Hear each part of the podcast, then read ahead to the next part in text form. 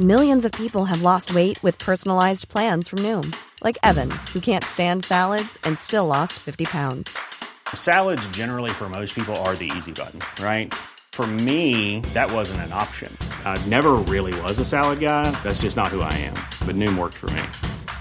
Get your personalized plan today at Noom.com. Real Noom user compensated to provide their story. In four weeks, the typical Noom user can expect to lose one to two pounds per week. Individual results may vary. À la une de l'actualité, l'interruption volontaire de grossesse, l'IVG, sera bien inscrite dans la Constitution. L'Assemblée nationale a très largement voté en faveur de cette mesure ce jeudi. La corrida ne sera pas interdite en France. Le texte a finalement été retiré car trop d'amendements ont été déposés. Les députés n'auraient pas eu assez de temps pour les étudier avant le vote. Le procès du crash Rio-Paris avec les proches des victimes qui se sont exprimés ce jeudi. Émotion et colère devant le tribunal correctionnel de Paris. Le récit dans votre journal. Et puis des millions d'habitants toujours privés d'électricité et d'eau potable en Ukraine. C'est la conséquence de nombreux bombardements russes dans le pays.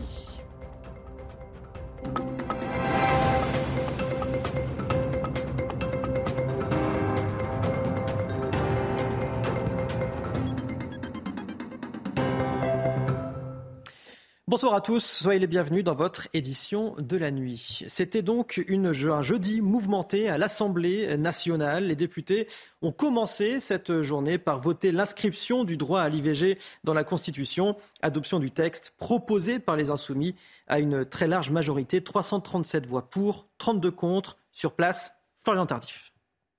Premier feu vert pour l'inscription du droit à l'avortement dans la Constitution. Les députés ont adopté à une très large majorité, 337 voix pour contre 32 contre, cette proposition de loi. Une avancée que l'on juge historique ici et qui a été euh, célébrée en musique par les députés de la NUPES qui ont entonné à cette occasion euh, l'hymne du mouvement de libération des femmes, Debout euh, les femmes. Mathilde Panot, la présidente du groupe LFI à l'Assemblée nationale qui portait ce texte pour la France insoumise, a expliqué que le signal envoyé était immense et qu'il résonnait bien au-delà des frontières de notre pays. Maintenant, le le texte est entre les mains euh, des sénateurs. Vont-ils l'adopter ou non? En tout cas, la partie euh, sur la contraception a été euh, retirée, partie qui aurait pu conduire au rejet du texte par les sénateurs. Le Sénat va-t-il voter le texte? C'est toute la question. En tout cas, si les sénateurs décident d'adopter cette proposition, la route est encore longue puisqu'il faudra ensuite organiser un référendum sur cette question avant une adoption définitive. Et les discussions se sont ensuite enflammées dans l'hémicycle. Les députés étaient invités à débattre sur l'interdiction de la corrida en France. Mais face aux centaines d'amendements, le député insoumis qui portait le texte, Émeric Caron, a été contraint de retirer son texte car le vote n'aurait pas pu être réalisé dans les délais imposés. Regardez cette séquence. L'insulte, l'insulte, S'il vous plaît, chers collègues, on ne s'entend vous donnez cette assemblée. Chers collègues, s'il vous plaît. Quelle honte. Chers collègues, s'il C'est une évidence, ça me coûte. Ça me coûte de le reconnaître. Oui, ça me navre. Et je tiens, je tiens à m'en excuser. Je tiens à m'en excuser auprès de celles et ceux qui ont tellement compté sur nous pour obtenir une victoire historique. Mais je dois bien, je dois bien me résoudre. Je dois bien me rendre à l'évidence. Nous ne pourrons pas abolir la corrida en France aujourd'hui. Applaudissez, soyez fiers de vous. Je tiens à rassurer celles et ceux qui nous écoutent. Ce qui vient de se passer aujourd'hui, ce qui, ce qui vient de se passer aujourd'hui n'est pas une fin. Si, on, on est un peu à la télé, madame. Sachez qu'on nous regarde. Sachez que les Français peuvent voir ce qui se passe dans cet hémicycle. Et je les invite à regarder ce qui se passe ici.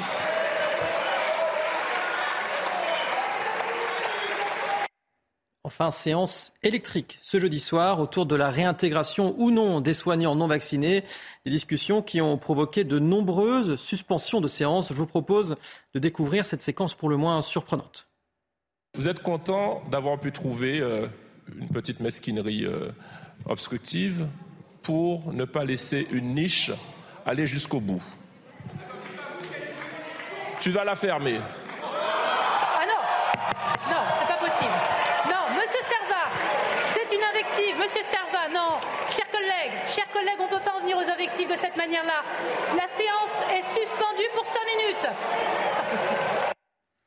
Allez, l'affaire McKinsey à nouveau à la une de l'actualité. Deux informations judiciaires ont été ouvertes par le parquet national financier portant sur l'intervention des cabinets de conseil dans les campagnes électorales de 2017 et 2022. Le parti présidentiel est tout simplement accusé d'avoir favorisé le cabinet McKinsey. Les explications avec Sandra Buisson. L'ouverture de ces procédures fait suite à plusieurs plaintes d'élus, d'associations, de syndicats et même de particuliers, mais aussi aux conclusions de la commission d'enquête du Sénat en début d'année. Les parlementaires avaient alors révélé que sous la présidence d'Emmanuel Macron, l'État avait eu massivement recours à des cabinets de conseil privés pour mettre en œuvre des réformes, des stratégies économiques ou des politiques gouvernementales. Ça a été le cas, par exemple, pour gérer l'approvisionnement en masques pendant le Covid ou réfléchir à l'évolution du métier d'enseignant. En 2021, ces dépenses se sont montées à près euh, d'un milliard d'euros. La question que se posent aujourd'hui les juges d'instruction désignés le mois dernier, c'est de savoir d'abord si Emmanuel Macron a favorisé certains de ses cabinets de conseil et notamment euh, McKinsey. Le journal Le Monde avait révélé fin mars que plusieurs consultants et anciens salariés de ce cabinet avaient participé à la campagne de 2017 sur leur temps libre. Ensuite, certains avaient obtenu des postes au sein euh, de la Macronie. Cadre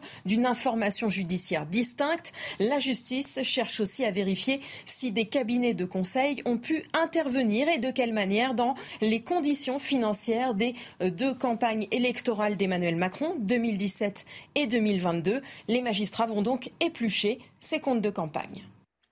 Allez, le procès du crash du vol Rio-Paris. Ce jeudi, ce sont les proches des victimes qui étaient à la barre. Des prises de parole à la fois déchirantes et accablantes à l'encontre de Airbus et de Air France, notamment. Noémie Schulz était sur place.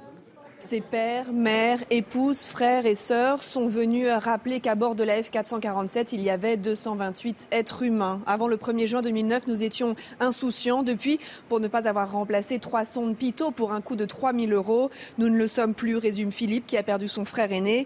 Euh, pour trois sondes Pitot non changées, mes parents ont vécu le pire, la perte d'un enfant. Chez ses proches de disparus, la colère est à la hauteur de la tristesse. Colère d'abord contre la lenteur de la procédure judiciaire. 13 ans, 13 ans de vie sur pause. J'avais 26 ans le jour du crash. J'en ai 39 aujourd'hui, souligne Guénola. Son fiancé l'avait demandé en mariage une semaine seulement avant l'accident.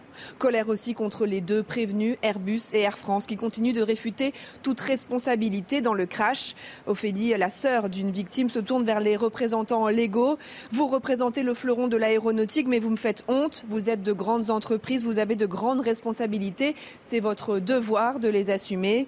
Mais ni le président d'Airbus, ni la directrice générale d'Air France ne sont présents pour l'entendre, ce qui ne manque pas de faire euh, réagir l'avocat Alain Jakubowicz. Même quand on est un capitaine d'industrie, il n'y a pas de rendez-vous plus important, pas de chose plus importante que de venir à la rencontre de ceux dont on est responsable de centaines de vies détruites. On en vient à ce drame à l'hôpital Cochin, dans le 14e arrondissement de Paris. Dans la nuit du 27 au 28 octobre, une femme de 34 ans y a été violée alors qu'elle était hospitalisée. L'agresseur présumé, un Jordanien de 22 ans, était visé par trois obligations de quitter le territoire. Plus de détails avec Sophia Dolé, Marine Sabourin et Florian Paume. Il est 4 heures du matin lorsqu'un infirmier surprend un homme en train de violer une patiente inconsciente dans sa chambre. L'individu prend alors la fuite avec en sa possession la carte bleue de la jeune femme. La victime a décidé de porter plainte contre X par le biais de son avocat.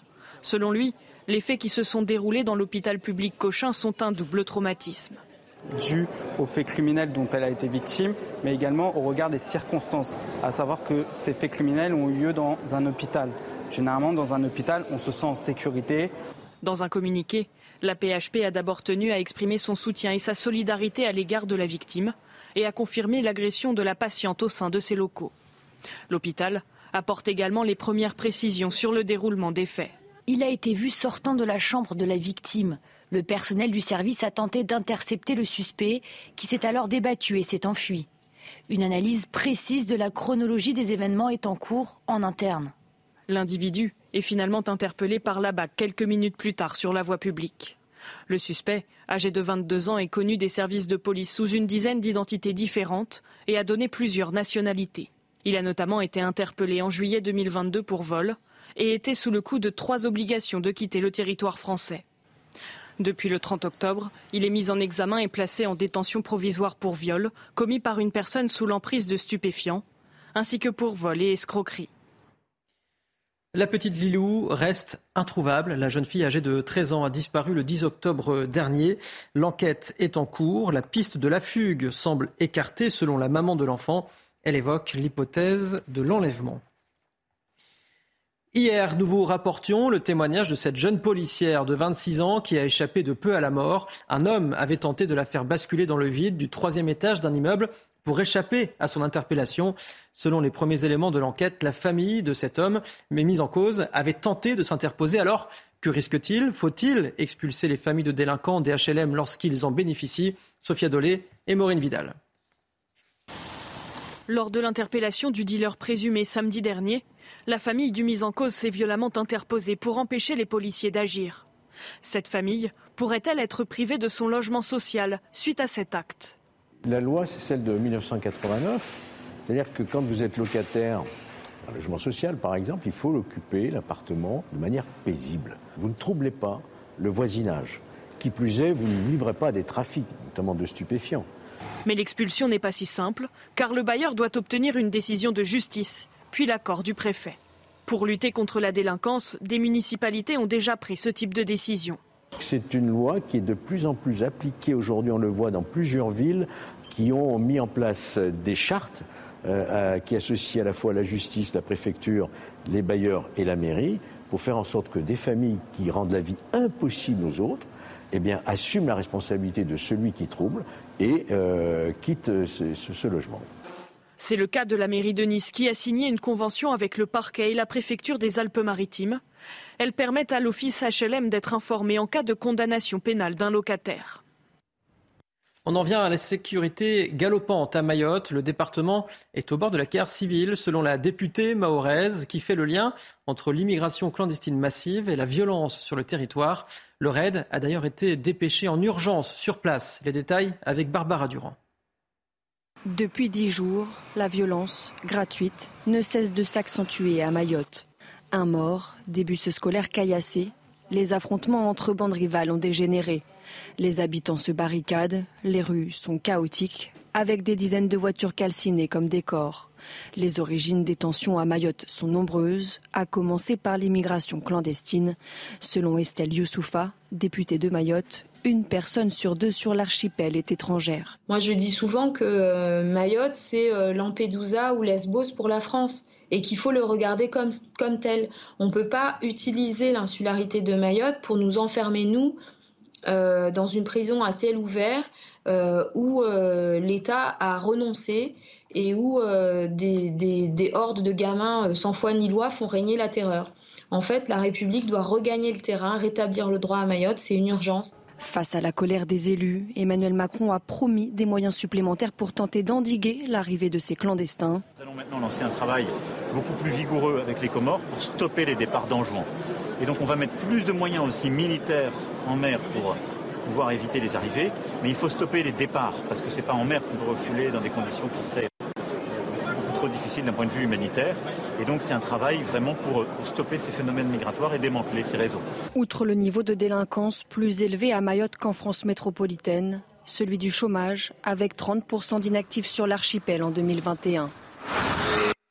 Le Covid en France et ce nouveau rebond de l'épidémie avec près de 50 000 nouveaux cas détectés en 24 heures. Hospitalisation et admission en soins critiques ont également augmenté depuis 7 jours. Les médecins insistent sur la nécessité de continuer la vaccination des plus fragiles.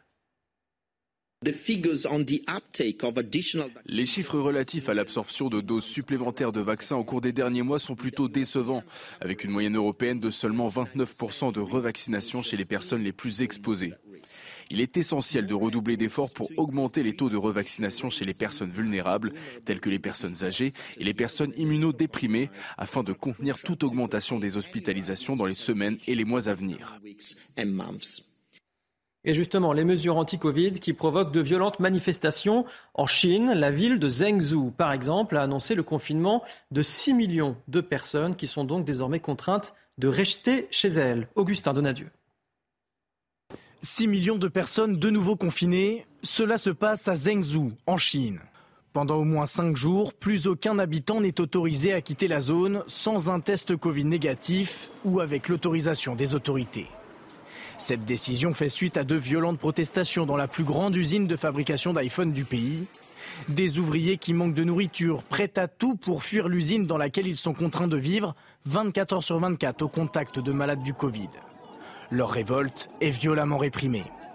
L'Empire du Milieu est la dernière grande puissance à mener une stratégie zéro Covid, mais malgré ses efforts, la Chine enregistre 31 500 personnes infectées, pour la plupart asymptomatiques, une goutte d'eau comparée aux 1,4 milliard d'habitants que compte le pays. En Ukraine, les bombardements russes se poursuivent dans la région de Kherson notamment. Au moins 4 personnes ont été tuées ce jeudi, 10 ont été blessées. Des bombardements qui, dans tout le pays, provoquent des coupures d'électricité et d'eau potable. Marine Sabourin. Ces images satellites montrent l'Ukraine dans une obscurité quasi totale par rapport à ses voisins européens. Mercredi, des frappes russes ont provoqué la déconnexion de trois centrales nucléaires, entraînant des coupures d'électricité, d'eau et de chauffage dans tout le pays. Selon l'armée de l'air ukrainienne, la Russie aurait tiré environ 70 missiles de croisière et 5 drones kamikazes. Leur objectif viser des infrastructures stratégiques au moment où les températures chutent en dessous de zéro. À Kiev, l'approvisionnement en eau a été rétabli dans une grande partie de la ville, mais certains habitants en sont toujours privés. Nous avons l'électricité et Internet au bureau, mais il n'y a pas d'eau. Là où j'habite, il y a de l'eau, mais pas d'électricité ni d'Internet. Alors pour faire du café, du thé, je viens me réapprovisionner ici pour la journée. Le président ukrainien a dénoncé au Conseil de sécurité de l'ONU les attaques de Moscou contre les infrastructures énergétiques du pays. La terreur énergétique est similaire à l'usage d'armes de destruction massive. Quand la température ne dépasse pas zéro et que des millions de personnes sont laissées sans électricité, sans chauffage ni eau, il s'agit bien d'un crime contre l'humanité. Dans un communiqué, le Quai d'Orsay condamne avec la plus grande fermeté les bombardements massifs déclenchés par la Russie. Le ministère russe de la Défense affirme quant à lui que ces bombardements ne visaient pas Kiev et accuse la défense antiaérienne ukrainienne d'être responsable des dommages dans la capitale. Pas de foie gras à la table de Noël de la famille royale britannique. Décision catégorique prise par le roi Charles III qui défend la cause animale depuis des années. Une déclaration qui fâche les producteurs français du Sud-Ouest. Voyez ce reportage en Gironde avec Antoine Estève et Jérôme Rampenou. L'Angleterre n'est traditionnellement pas un gros client pour les producteurs de foie gras français. Mais les propos du roi Charles passent mal dans le sud-ouest. Christine Saffort est présidente de cette coopérative du Sud-Gironde. Elle dénonce un acharnement anti-foie gras. Je trouve ça un petit peu déplacé. Je, ne comprends pas cette réaction. Et quoi qu'il en soit, euh, nous, on continuera à produire du foie gras euh, traditionnellement. Et c'est ce qui fait notre réputation également. La filière française est déjà fortement impactée par les crises liées à la grippe aviaire. Alors quand le roi d'Angleterre en personne bannit le foie gras des tables royales, ce producteur estime que la pression des écologistes est plus forte que les traditions. Ça doit être aussi une pression de la partie des écologistes dans ce pays-là aussi, quoi. Hein. Euh, après, bon, nous, on va défendre notre produit en France, et puis après, ben, les Anglais, s'ils veulent pas manger le foie gras, ben, ils ont qu'à le laisser pour nous. Nous, on le mangera. Hein. Vous inquiétez pas. Hein. Les temps changent sous la couronne britannique. Les Windsor raffolaient du foie gras sous le règne d'Élisabeth II, mais dès 2008, Charles III avait demandé que le roi des plats français soit retiré des tables de Clarence House, sa résidence privée. Allez, les sports tout de suite avec la Coupe du Monde. Et on commence avec la victoire du Brésil face à la Serbie, 2-0 pour les quintuples champions du monde. Il aura fallu néanmoins attendre la seconde période. C'est Richard Lisson qui va inscrire un doublé, dont un deuxième but absolument magnifique sur un retourné acrobatique. Le Brésil entre donc parfaitement dans cette Coupe du Monde. Mais un gros point noir, c'est la sortie de Neymar qui souffre d'une entorse à la cheville. Le joueur du PSG doit passer des examens et sera fixé dans les prochaines heures. Plus tôt dans la journée, c'est le Portugal qui a remporté son premier match également contre le Ghana. Une victoire au forceps, 3-2 contre les Black Stars. Et Cristiano Ronaldo qui a décroché un nouveau record au passage. Il devient le premier joueur de l'histoire à inscrire un but dans cinq Coupes du Monde différentes. Maigre consolation néanmoins pour le Ghana qui devient la première équipe africaine à inscrire un but dans cette Coupe du Monde. Et puis on va faire un point sur les autres résultats de la journée. Victoire de la Suisse face au Cameroun grâce au seul but de Bril Mbolo. Match nul en revanche entre l'Uruguay et la Corée du Sud. Au programme de ce vendredi, on commence avec Pays de Galles-Iran. Ensuite, eh c'est le Qatar qui devra réagir contre le Sénégal après son premier match catastrophique. Les Pays-Bas et l'Équateur se disputeront la première place de ce groupe A et enfin duel euh, de frères ennemis entre l'Angleterre et les États-Unis à 20h. Un petit mot quand même sur l'équipe de France qui affronte ce samedi à 17h le Danemark. Les Bleus veulent enchaîner avec une deuxième victoire de rang, mais il y a cette légère inquiétude qui concerne Kinsley Coman qui a quitté l'entraînement légèrement blessé. On fait le point avec Mathilde Espinas à Doha. Deuxième rendez-vous pour l'équipe de France dans cette Coupe du Monde, demain avec cette confrontation face au Danemark. Quelques nouvelles des Bleus, il y a eu un entraînement collectif effectué hier soir, entraînement collectif quitté prématurément par Kingsley Coman, l'attaquant du Bayern Munich qui ressentait depuis la veille une gêne aux adducteurs, mais il devrait bien être de retour aujourd'hui pour euh, la séance de veille de match. Bonne nouvelle toujours concernant Raphaël Varenne qui continue à suivre les entraînements collectifs et qui devrait bien pouvoir tenir la place de titulaire demain contre le Danemark. Expérience, ces 87 sélections vont être forcément extrêmement importantes dans cette rencontre, lui qui est l'un des patrons de la défense tricolore. Côté gauche, on devrait retrouver Théo Hernandez, lui qui remplace son frère Lucas, blessé lors de la rencontre face à l'Australie. Théo Hernandez, Raphaël Varane, voilà les deux changements qui devraient être effectués dans le 11 de départ. Cette rencontre face au Danemark avec un énorme enjeu, puisqu'en cas de victoire, les Bleus pourraient déjà se qualifier pour les huitièmes de finale. Mais attention, Danois et Français se sont déjà affrontés à deux reprises cette année et à chaque fois, les Danois l'ont emporté. Allez, restez bien avec nous. Dans un instant, nous reviendrons sur euh, l'Assemblée nationale qui a donné son feu vert pour inscrire l'interruption volontaire de grossesse dans la Constitution. Les députés ont très largement voté en faveur de cette mesure ce jeudi. Retrouvez tous nos programmes et plus sur cnews.fr.